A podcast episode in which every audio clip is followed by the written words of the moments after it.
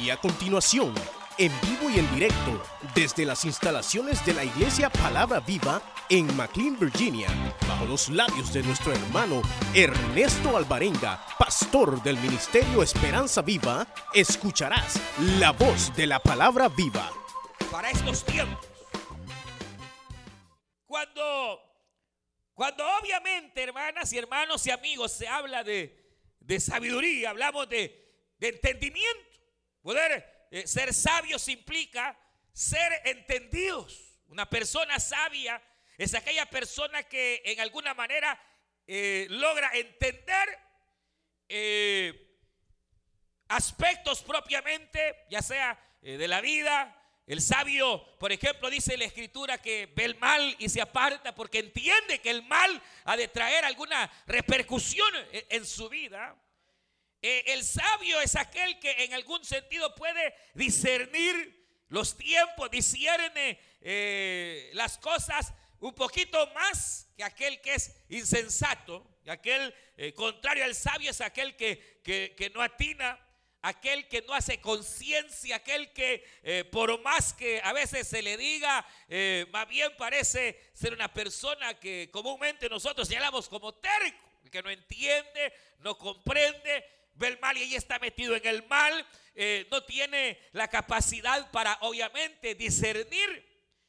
Y, la Biblia obviamente, que es la palabra del Señor, eh, en muchas porciones, sobre todo en los proverbios, hace ese llamado al ser humano de poder adquirir la sabiduría, de poder buscar la sabiduría necesaria para para enfrentar obviamente la vida, si nosotros hermanos eh, adquiriéramos esa sabiduría, de hecho que eh, muchas de las cosas que a veces nos vienen y que nos sorprenden, hermanos, podríamos eh, ver esas situaciones que en alguna manera son adversidades, verlas transformadas en victoria, cuando realmente nos enfocamos a poder vivir en sabiduría. La sabiduría se adquiere la sabiduría viene del cielo.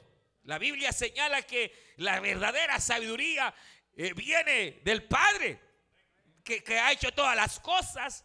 Santiago en su epístola dice, si hay alguien que se considera falto de entendimiento, si hay alguien que se considera falto de sabiduría, dice, pídala. Pídala a Dios. Y Dios que conoce todas las cosas y que bueno, nos dará más allá de lo que podamos comprender y entender para entonces hacernos obviamente personas equilibradas y que podamos vivir con esa, con esa sabiduría. Pero obviamente uno no, no, uno, uno pide otras cosas. Eh, ¿Quién eh, de nosotros eh, viene, Señor? Necesito sabiduría, dame sabiduría. No, pedimos carro, pedimos el mejor trabajo, eh, mujeres andan pidiendo algunos. Y está bien, este, eh, pero, pero uno se enfoca en las cosas puramente terrenales. Eh, pedir para pedir pan, pedir este, para el sustento, pedir para esto, pedir para lo otro. Pero hay cosas que deberíamos de pedir que, hermanos, nos, nos, nos serían mucho más provechosas.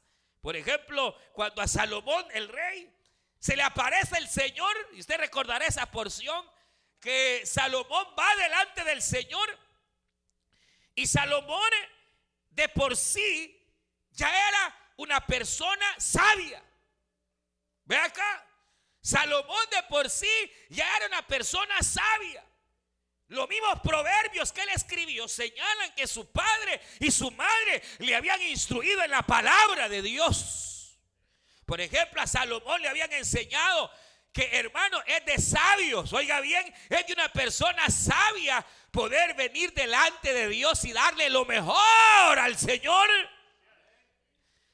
Salomón sabía que cuando uno le trae a Dios lo mejor, uno se está ganando al rey de reyes y señor de los señores. Salomón había aprendido a venir delante de Dios, no eh, eh, con manos vacías Sí, eh, eh, eh, sino con lo mejor, con lo mejor de su alabanza, con lo mejor de su ánimo, con lo mejor de lo que él poseía. Y entonces un día, ah, cuando él es asentado en el trono de Israel, él se va a adorar a Dios. Pero dice que se trajo lo mejor que tenía. Aleluya. Le trajo las primicias al Señor. Le trae lo mejor. Le dice que trajo sacrificios y trajo, hermanos, corderos para sacrificar delante del Señor. De, de, lo que él poseía, le trajo lo mejor al Señor y adoró a Dios. Y dice que esa noche tuvo un sueño.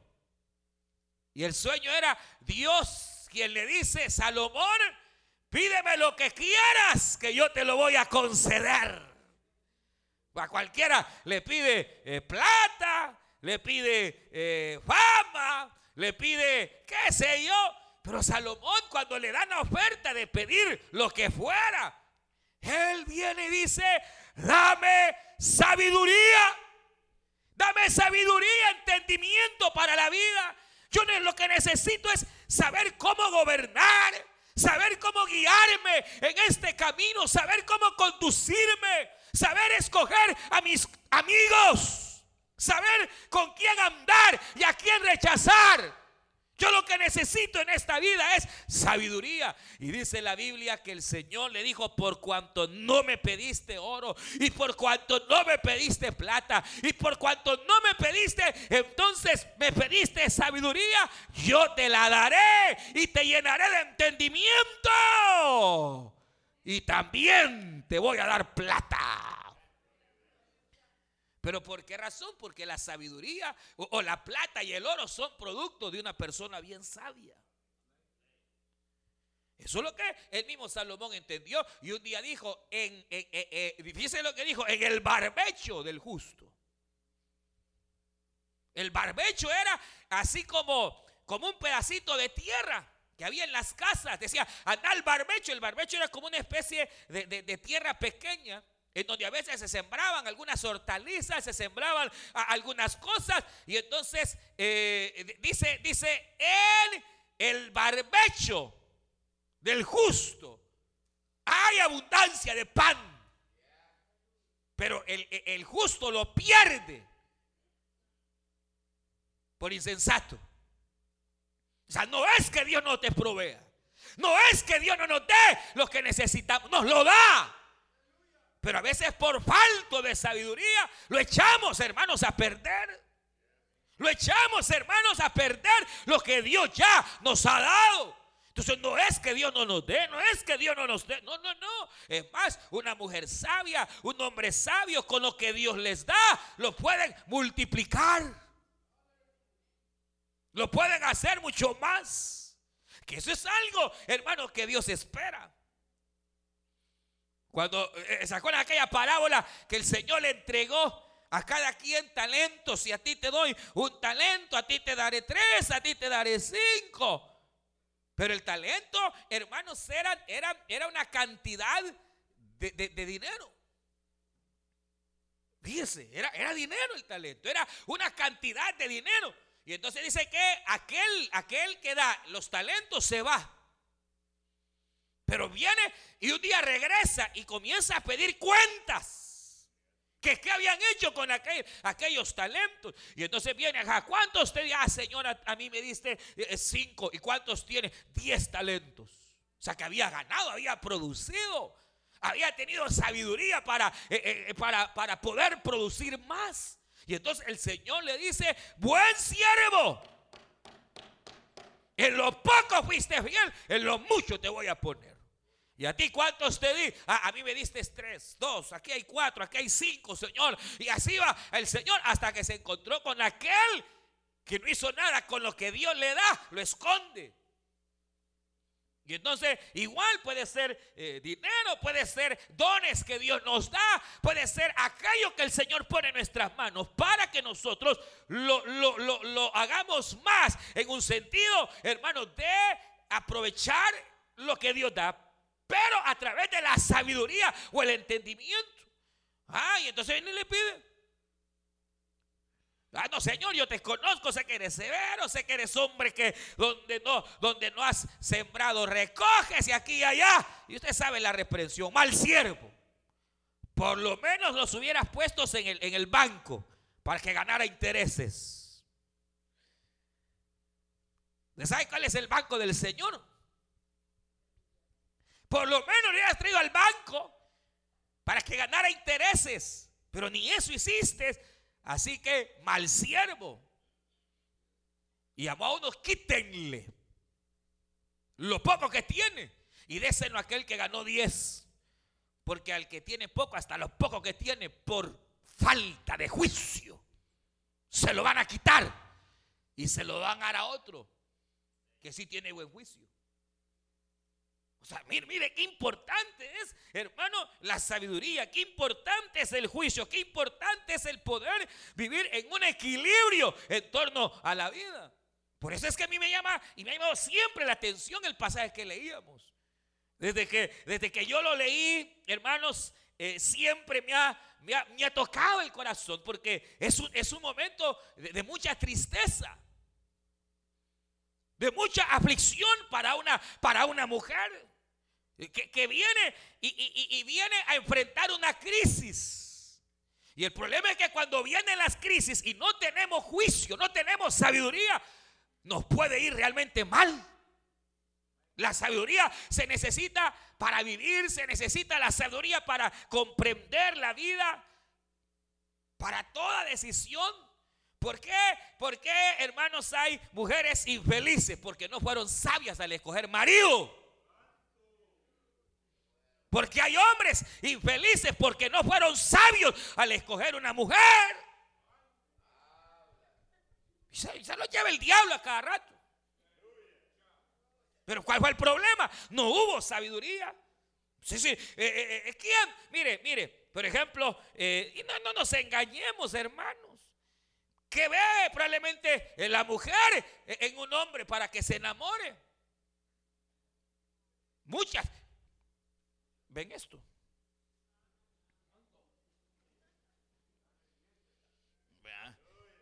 O el hombre que ve en una mujer para enamorarse. Ah, le ven los pechos, las nalgas, le ven el cuerpo, ver, que, sí. Ah. O sea, eh, eh, lo, que atrae son aspectos puramente físicos. Son aspectos que hoy están y mañana se pierden. Dinero hoy hay y mañana ya no hay. Eh, la belleza va pasando, pasa la belleza.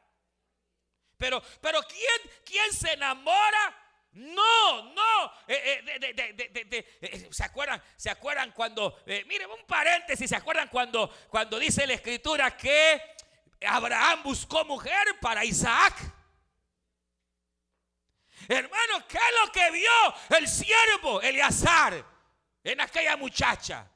Sus ojos, su cuerpo, su atracción. No, vio que era una muchacha sendosa que allá andaba cargando agua para su padre. Y que cuando hermanos aquel le pide agua, le dice, hasta los camellos si quieres tuyo le doy.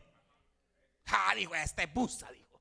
Esta muchacha honrada, esta es una muchacha sendosa, esta sí va a saber cocinar, esta muchacha es honrada, esta quiero para mi amo. ¿Pero qué? No, hermano, uno no atina, no. Eh, lo físico, los aspectos pasajeros son los que uno antepone. Y por eso nos va mal. O sea, le va mal a uno. Al anteponer, hermanos, eh, eh, los aspectos. A veces es, es, tan terrible que ni se conocen, hermano, y ahí se dejan ir sin conocer a la persona. Cuando uno para, para, para llegar a casarse, lo, lo, primordial, hermano, es que uno vaya enamorado. Sí es cierto, pero más que enamorado, que se conozca quién y con quién se está casando la persona.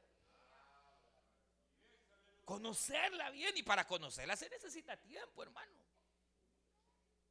Se necesita conocer bien. ese es otro pisto. Pero, pero ¿qué es lo que lleva al fracaso entonces? La falta de sabiduría. La falta de sensatez. Y entonces cuando vienen las crisis, vienen algunas situaciones y, ocurre que no somos sabios en la vida, no somos sabios y, a veces cuando vienen las crisis actuamos con insensatez. Cuando vienen las dificultades, uno actúa, hermanos, eh, eh, eh, que la misma crisis lo sorprende a uno por haber sido falto de sabiduría.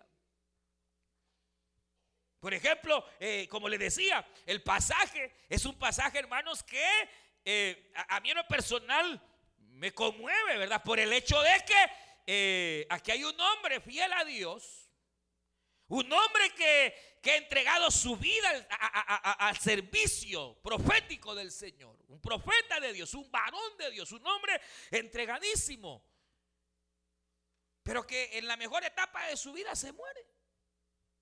Y ahí es donde se demuestra lo insensato que fue. Por un lado fue un hombre entregado a Dios, pero por otro lado insensato. Porque cuando él se muere, deja bien quebrada a la mujer. Y no solo a la mujer, a los hijos. Este hombre vivía, hermanos, la vida sin sabiduría. Al grado que vivía endeudándose y endeudándose y endeudándose. Endeudándose, endeudándose. Hermanos, de tal manera que, que, jamás él pensó que la muerte lo enfrentaría, jamás él pensó que tendría que partir, jamás. Y, y tremendo porque era profeta. Y el profeta se supone que sabe el futuro, conoce los misterios de Dios. Pero uno esto lo hace entender que los dones y los ministerios que Dios da, hermano, son de Dios. Y hay cosas que Dios revela y hay cosas que Dios no las va a revelar. Hay cosas en las cuales Dios las, revelará y nos dirá esto y esto y esto. Y hay cosas que no. Y entonces a él siendo profeta lo sorprende la muerte. En lo mejor de, entero estaba. Porque uno, uno nota que los hijos eran pequeños. Entonces a lo mejor estaba bien, estaba bien bonito y unos 40 años tal vez estaba, igual que algunos. Y cabal, ¿verdad? Ahora, qué tremendo, porque se da la situación, se da, hermanos, y, en medio de esta situación, ahora él se muere. Estaba tan endeudado, hermano, pero tan endeudado que ahora estaban viniendo los acreedores a cobrar. Y en aquella época, como ya hemos dicho, eh, hermano, uno pagaba, eh, si no tenía cómo, pagaba con sus bienes, con las cosas materiales que uno tenía. Y el acreedor venía como, hasta hoy, y ya le agarraban esto, le agarraban lo otro, le agarraban acá. Pero si los bienes materiales se iban, entonces iban en contra de los hijos. Porque eso decía la ley. De tal manera que eh, le ponían un valor al muchacho o le ponían un valor a la muchacha y entonces la tomaban por esclava. Y entonces venía y se traían a uno según la deuda, dos según la deuda, o los que fueran, para cancelar la deuda. Y se ponía eh, un número fijo de años en los cuales aquel muchacho, la muchacha, servirían de esclavas o esclavos.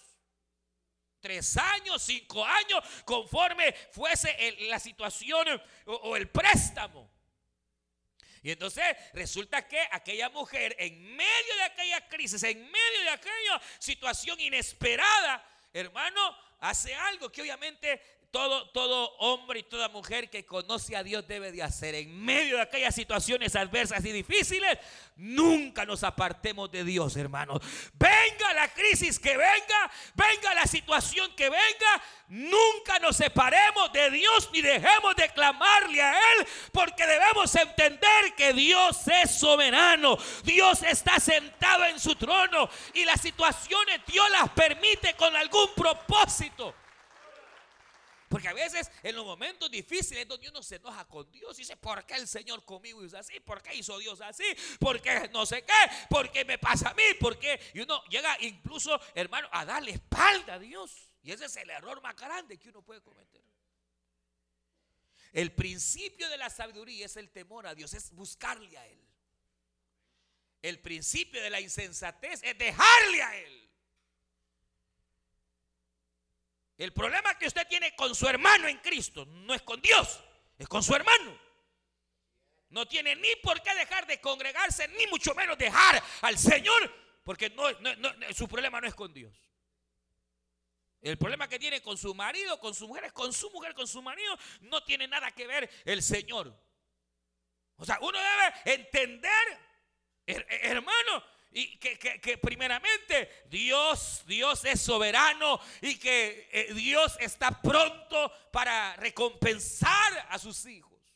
Y en medio de las crisis, en medio de las circunstancias adversas, cuando parece que aún la esperanza se ha ido, ¿Qué debe de hacer uno, hermano? Acudir al rey de reyes y señor de señores. No bajemos la guardia. No deje de congregarse como algunos tienen por costumbre. No, mi amado. En esos momentos más críticos es cuando más debemos buscarle a Él. Y si ya le buscaba, búsquele más y más y más. Y quite todo aquello que le puede estorbar. Porque usted debe entender que en medio de las circunstancias, el único que puede de verdad sacarnos avante es el Señor, es Dios, porque en Él está nuestra confianza, Él es nuestra esperanza. No, no, no, dejemos de confiar en Él. A veces puede ser que la esperanza se pierde, eh, eh, la, misma fe parece diluirse, pero, pero usted debe seguir confiando en Dios. Aunque esté eh, en la situación que esté, como Pedro, hermano, que en la cárcel a punto de perecer, pero bien confiado en Dios. O Pablo, hermanos, a punto de, ser condenado. Y entre más la noche entraba y más dura la prueba, más fuerte alababa al Señor y alababa y adoraba de tal manera que aún los presos oían los cánticos que Pablo y Silas cantaban. Aleluya. Pablo estaba alabando a Dios en medio de aquella circunstancia adversa. Cuando de repente vino un terremoto, hermano, que sacudió la cárcel. Bendito el nombre del Señor. Y lo que parecía perdido, lo que parecía ya, hermano, ser, ser un evento para muerte, resultó para vida. Bendito el nombre del Señor. Dios abrió las puertas de aquella cárcel. Y Pablo y Sila fueron libres. Porque se aferraron a Dios. El médico le puede decir a usted, a saber, que ya no hay, aférrese a Dios. La palabra del hombre puede ser cualquiera, pero aférrese a Dios. Y sepa que Dios es soberano. Y no va a pasar sino su voluntad, cual sea la circunstancia. Pero a veces lo que uno hace, hermanos, es enojarse con Dios, darle espalda a Dios, enojarse con los hermanos, ver, ver quién es el culpable. Aquella mujer inmediatamente en medio de la crisis buscó al Señor, va donde el profeta Eliseo y va confiada. Señor, tú sabes que tu siervo, el profeta, mi marido ha muerto. Y hoy nos dejó bien quebrados. Y los acreedores vienen. Y entonces mire qué tremendo. Viene, viene, viene el profeta. Y le dice, ¿qué tienes en tu casa? Que mujer dice, no tengo nada así. Lo único que tengo es, un, es aceite, es una vasija. Pues manda a tus hijos a que vayan y traigan más vasijas, todas las que puedan. Presta a tus vecinos. Presta a tus vecinos. Y entonces aquí hay una situación que tal vez no todos logramos ver. Que cuando las crisis vienen, va a contar mucho, pero mucho, mucho, mucho, lo que usted haya estado sembrando antes. Si esta mujer hubiera sido como muchas hermanas, entre comillas, que yo conozco, que se llevan mal con medio mundo, que cuando llegaban las vecinas, mire vecinita, fíjese que me quedé sin aceite, tome vecina. Mire, vecinita, fíjese que eh, eh, no tengo para la renta. Dele, aquí está, vecinita. Si hubiera sido, hermano, eh, o lo contrario, mala gente, arruinada, esa gente que tacaña que no se le saca, pero ni un peso, hermano. Si hubiera sido, hermano, esta mujer, de, esas mujeres que quizás, que Mala gente, ¿quién lo hubiera prestado? Hubiera ido a tocar, ah, hoy sí, ¿verdad? Hoy vienes a pedir hoy que está fregada, ¡pau! No te doy. Ah, sí, ¿verdad? Eh, ah, hoy, hoy sí venís, ¿verdad? Que está bien fregado, fregate. Pero lo que se siembra se cosecha. Esta mujer es una mujer de Dios, hermano. A tal grado que cuando acudió a sus vecinas, a lo mejor, y yo no creo equivocarme, había sido tan buena vecina que había ayudado probablemente a otros, que había dado quizás en algún momento, que ahora iba a recibir lo que ella había sembrado. Y cuando dice la Biblia que salió con sus hijos a pedir vasijas prestadas, le dieron y le dieron y le dieron y le dieron y le dieron y le dieron y le dieron. Porque lo que se siembra hay que cosechar, hermano. Se va tarde o temprano a cosechar. Pero ¿cuál, ¿cuál es el enfoque? Mire, hermano, un enfoque, y esto véalo acá, que debemos actuar con tal sabiduría que, ¿cómo le diría? Mire, que, que, que debemos saber que nuestros actos de hoy son los que nos van a servir mañana. Por ejemplo, no sé si ustedes han leído, pero, pero para que entendamos, Pablo a los Efesios le dice estas palabras. Ustedes saben que los días que estamos viviendo son malos. Bueno, es más, usted sabe que los días que estamos viviendo son malos. ¿O no? Son días fregados, hermanos. Y mire, cuánto miedo, cuánta cosa hay, eh, eh, cuánta incertidumbre. Y Pablo, en los días de Pablo, se había levantado aquel Nerón, hermano, aquel César, que de repente le empezaron a caer, a caer mal los cristianos. Y empezó a perseguir a los cristianos por alguna razón. Empezó, hermanos, a, a, meter cierta persecución contra los cristianos aquella época. Y entonces, además, que Nerón era loco, hermanos, era loco. Eh, depravado y todo. Eh, y eran días inmorales, días de pecado. Había en toda la región de Roma pecado, hermanos, hasta por fregar. Y entonces Pablo les escribe a los efesios y dice, mire, los días se están poniendo bien fregados. Y entonces le dice que si ustedes saben que los días están fregados, entonces aprovechen bien el tiempo. Aleluya. Pero viene y le dice esto. Entre ustedes ni se oiga. Ni se oiga. Ni se oiga. Palabras de pecado, de idolatría, de mentira, de engaño. Ni se oiga. O sea, mire, a los corintios más adelante o, un tiempo más atrás le dice, mire, no hayan entre ustedes actos de impureza, no haya eh, pecados entre ustedes. Pero a los efesios, que la cosa estaba más peluda, le dice, no, dice, no hagan, ya se sabe que no tenían que hacer. Dice, ni lo mencionen. O sea, en otras palabras, entre más crítica se pone la situación, hay más demanda de santidad. Entre más peluda la cosa, hay más demanda.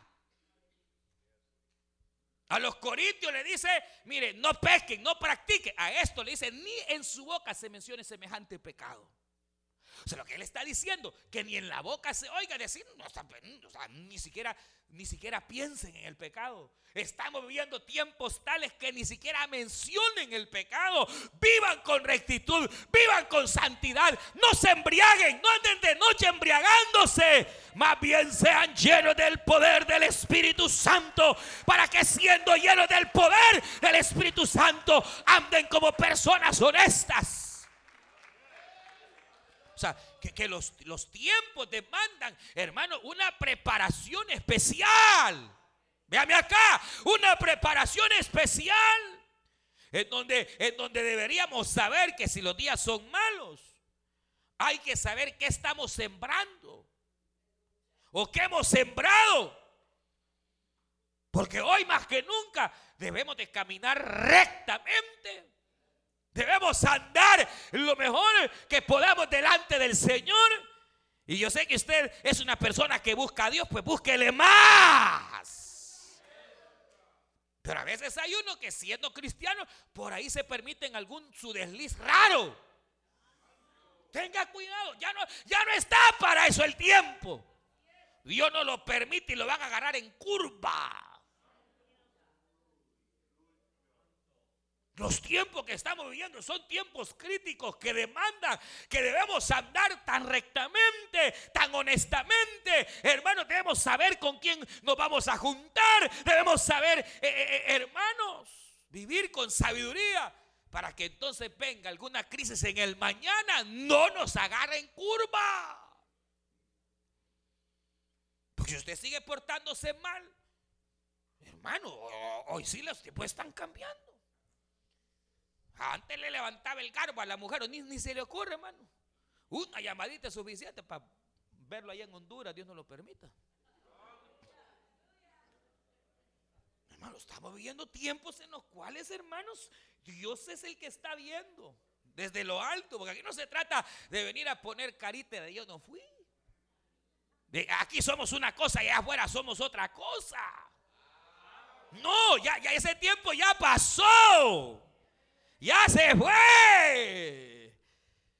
Debemos vivir de tal manera que hermanos sabemos que los días son malos y debemos de aprovechar bien el tiempo. Sembrando, sembrando, hermanos, eh, eh, eh, con conductas propias de la vida cristiana. Sembrando en el reino de Dios. Mire, sería, oiga bien, a estas alturas y, bajo las circunstancias que estamos, sería una locura que usted se quiera ir al mundo. Sería una locura que usted esté pretendiendo dejar el arado. Sería de locos. Hoy más que nunca tiene que agarrar el arado y caminar al frente, marchando, sirviendo al Señor, siendo fieles a aquel que nos ha llamado, siendo fieles a Dios. Sería locura pensar en volver al mundo. Sería locura pensar en soltar el arado. Sería una locura, hermanos, dejar de ser fieles al Señor. Porque la Biblia dice que Dios honra a los que le honran. Hoy más que nunca de tomar el arado y seguir fieles caminando hacia adelante. Bien agarrados de los privilegios, bien agarrado de aquello que el Señor nos ha dado. Porque ahí eh, cuando usted viene y, y sirve, Sepa, no lo está haciendo para el hombre, lo está haciendo para el Señor. Usted ya está sembrando no para esta tierra, sino para la vida venidera, para el futuro. Este hombre le faltó sabiduría. Fue un hombre fiel a Dios y eso sí le, fue lo que le bastó, hermano.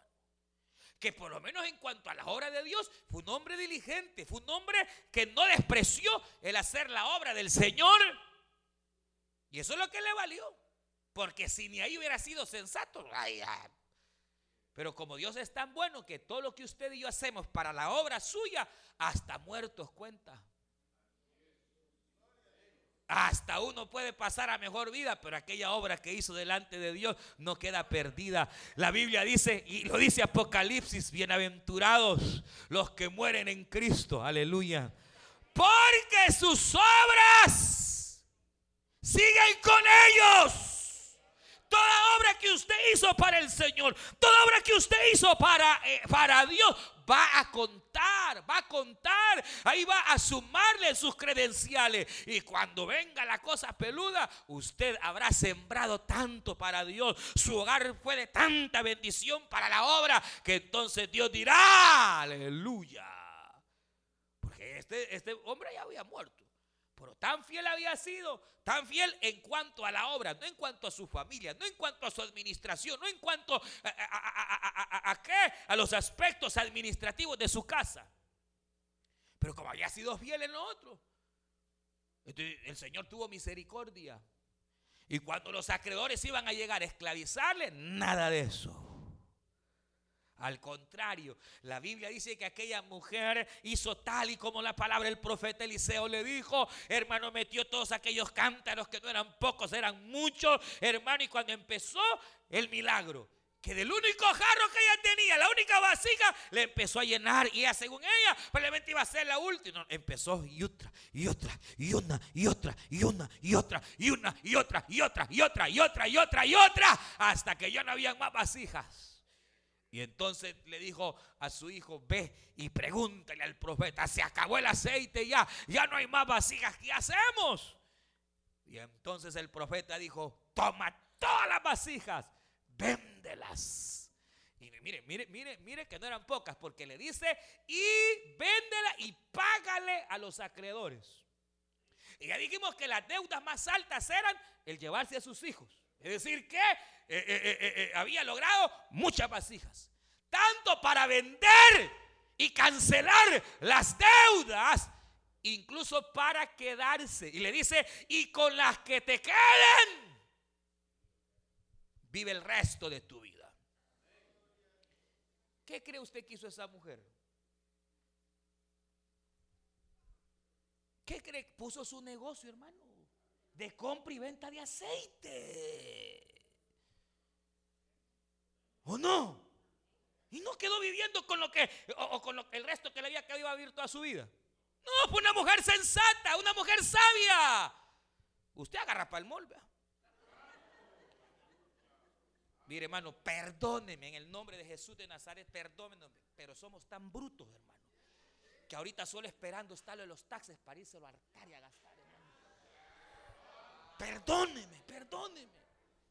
No son tiempos para despilfarrar. No son tiempos para votar. Son tiempos para orar y para invertir en la obra del Señor, sabiendo que lo que usted da para la obra, el Señor se lo va a recompensar.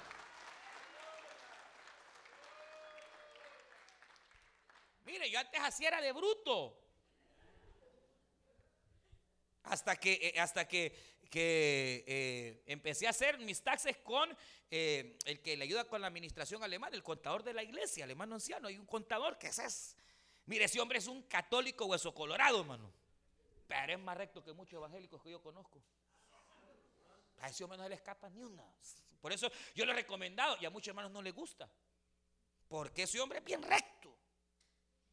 Y entonces un día me dijo, yo bien feliz con mi esposa, que hemos recibido, no me acuerdo, como unos 3 mil o 4 mil dólares. Felices. ¿Y usted por qué se pone contento? No, me, es que esto no es suyo, hermano. Perdóneme, mire, esto que le están devolviendo es por su hijo, por su otro hijo y por su hijita. Esto no es suyo, es de sus hijos. Me No, me acabó. Me acabó. No, me acabó. Esto es para el futuro de sus hijos. O pasa algo, le pasa algo a usted, me dijo, le pasa. Esto es para ellos. Usted debería de ahorrar eso, me dijo. Porque no es suyo. Porque si usted no tuviera estos tres hijos, no le estarían dando nada, me dijo. Me acabó. De verdad, le dije, tiene razón, le dije yo. Cambió mi manera de pensar.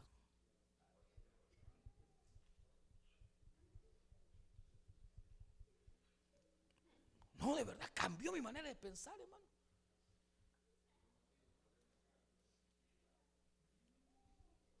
Tanto, hermano, que... Y después, hermano, uno va viendo tantas cosas. Que un día le dije, bueno, ¿y si me pasara algo y mi esposa? Me compré un seguro de vida. Y entonces, eh, eh, eh, un día hablando con mi mamá, le digo, mire, yo, yo quise, no sé, me están dando ganas, le digo yo, Comprátelo, hijo, mire, yo toda la vida pagué algo, pues si me pasaba algo a mí, me dijo, poquito aunque sea, pero no quedaba totalmente huérfano, me dijo. Y mira, estoy viva, ya ni lo ocupé, me dijo. Así te va a pasar a vos, ni lo vas a necesitar, me dijo. Bueno, de verdad, Dios tiene razón, me compré un seguro. Pues sí, porque imagínense, uno no sabe. No que aquí se mueren los hermanos a, a recoger, hermano, allá en la tienda, ya andan poniendo cuando a por 15 pesos que usted pague, tiene un, por lo menos seguro de últimos casos, de último, ¿cómo llama eso? De últimos, gastos últimos, hermano. Que por lo menos los 7 mil, 10 mil pesos que puede costar un entierro, ya lo tiene pagado. Pero no, no, no. Ay, hermano, la cruz, la cruz, la cruz. Uy, no. Hermano. Uy, no, no. No. Estamos en momentos, hermano, en que debemos de estar bien preparados, cual sea la situación confiados primeramente en Dios y en el Señor. Hay cosas que no gustan, pero, pero hermano, los cabezas de hogar, Dios no lo permita. Si usted se muriera, ¿cómo deja a su familia? ¿Y eso es ser falto de fe? No, eso es ser sensato. Es pensar sabiamente en cada área, en cada circunstancia, qué pasaría, qué sucedería.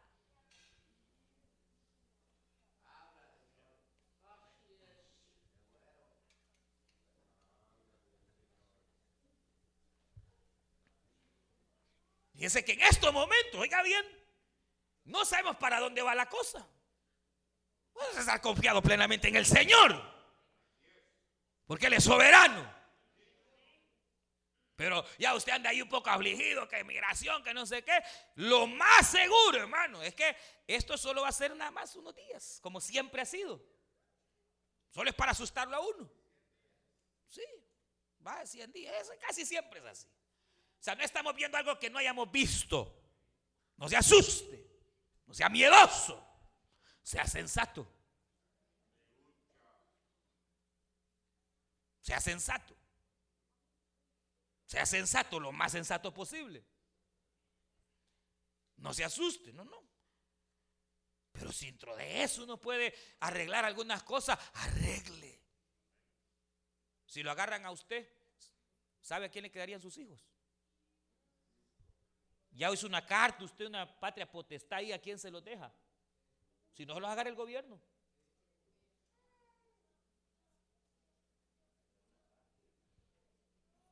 No, y Dios quiera que no, ni nos van a agarrar. Aleluya, diga. Ah, no queremos. Pero, pero, pero yo creo que no. Yo creo que Dios nos va a guardar. ¿Lo cree? ¿Lo cree? ¿Lo cree? Dios nos va a guardar, Dios nos va a amparar. Él será escudo y Él se va a glorificar. Eso es fe, es esperanza y confianza. Pero si le añadimos sabiduría y sensatez, implicaría que si llegara a pasar, porque Dios ya no lo quiere a usted aquí. Sí. Porque esa es la cuestión. Si Dios lo quiere a usted aquí, nadie, ni el presidente, nadie lo saca, nadie lo va a poder sacar. Si Dios lo quiere aquí, nadie, hermano, aunque vaya delante del peor juez, no lo sacan porque Dios ha dicho que no. Ahora, pero si Dios tiene otros planes, Nadie lo va a detener. ¿Qué es vivir con sabiduría y con sensatez, hermanos? Sabiendo que cualquier situación uno prevé. Prevé. Esa es sabiduría. Mira, si algo me pasara, mi amor, esto y esto, este es el número que vas a llamar. y esto y que es tremendo, hermano. Y quiera Dios que no. Pero ¿y si pasa?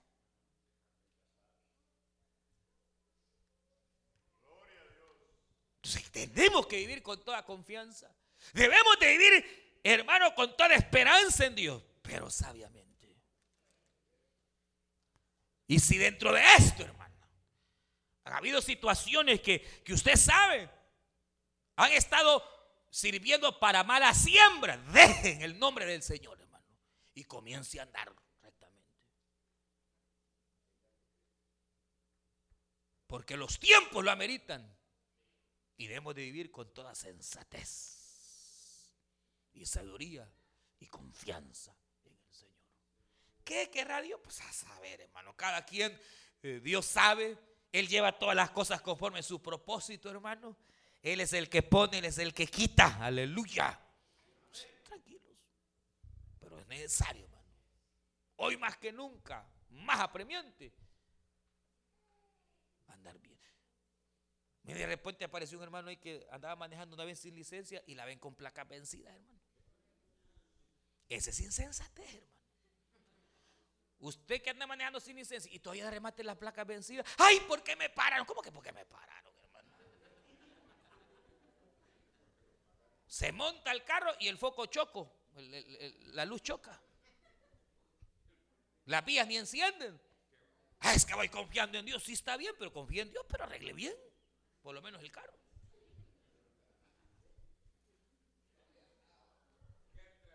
Que Dios nos ayude, hermanos.